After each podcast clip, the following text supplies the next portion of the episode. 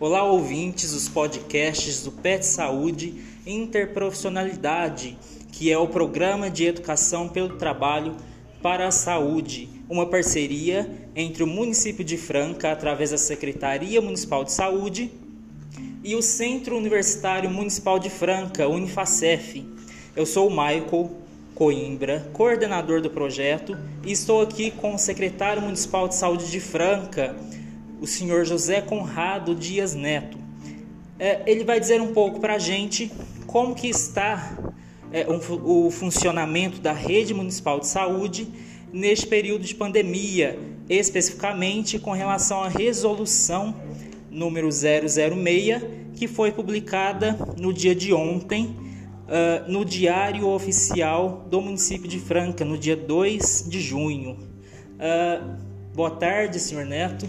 Uh, a gente gostaria de saber então algumas informações com relação ao funcionamento da rede. o que, que alterou na oferta do serviço, no funcionamento dos serviços da rede municipal é, devido a essa resolução? Boa tarde, boa tarde aos ouvintes. É, a partir dessa semana, a gente é, publicou né, uma resolução onde está estabelecendo a volta é, de forma gradual e responsável dos serviços de saúde é, em mais ou menos 60% de sua totalidade.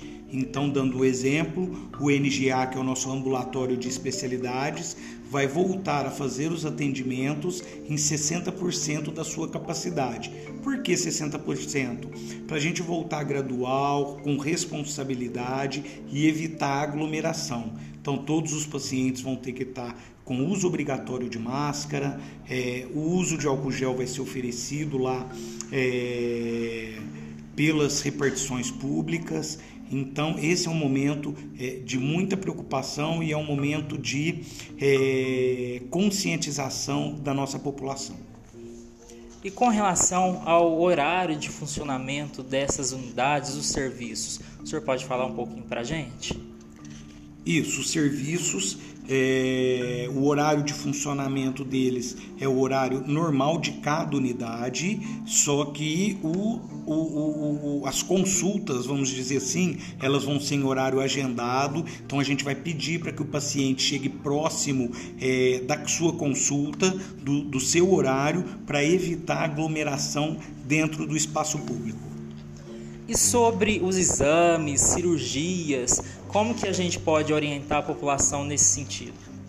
Olha, os exames dos nossos terceirizados é, estão voltando também gradualmente. Os que são feitos é, aqui é, pela prefeitura aqui no nosso centro de diagnóstico por imagem também vão voltar de forma gradual e responsável em 60%. Agora, cirurgias eletivas, é, quem faz essa gestão é o Estado, ela é de gestão estadual e durante a pandemia o Estado suspendeu as cirurgias eletivas. Mas a gente é, orienta a população que assim que o Estado voltar com as cirurgias eletivas, nós aqui da Secretaria de Saúde vamos avisar os pacientes é, o dia e a hora da sua cirurgia agendada no complexo Santa Casa ou no ambulatório do AME, por exemplo. É, com relação ao agendamento dos exames, eles também serão avisados também pelo setor responsável, não é? Isso mesmo, sempre avisados com antecedência para se programarem para vir até a nossa Secretaria de Saúde fazer o exame. É, então acredito que é importante os pacientes deixarem atualizados os seus dados, né, no, nos cadastros aí na rede municipal, caso não tenha algum telefone atualizado que ligue, entre em contato de alguma forma com a unidade e atualize esse cadastro, não é mesmo?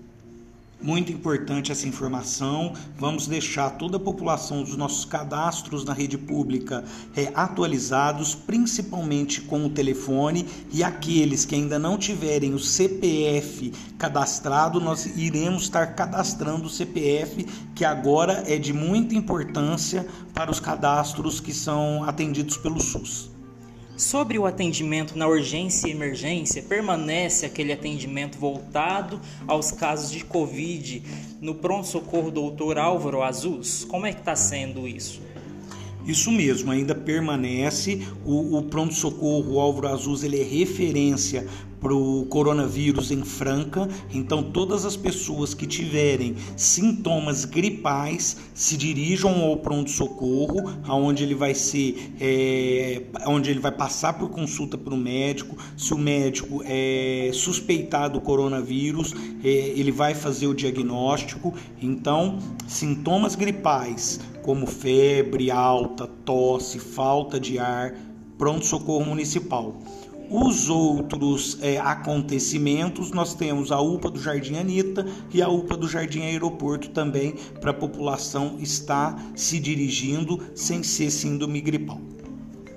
Certo. Uh, muito obrigado, senhor José Conrado, pela participação. Nós agradecemos. São orientações, instruções muito válidas para a população. Uh, nós finalizamos aqui então este episódio do podcast do Pet Saúde e Interprofissionalidade. Boa tarde.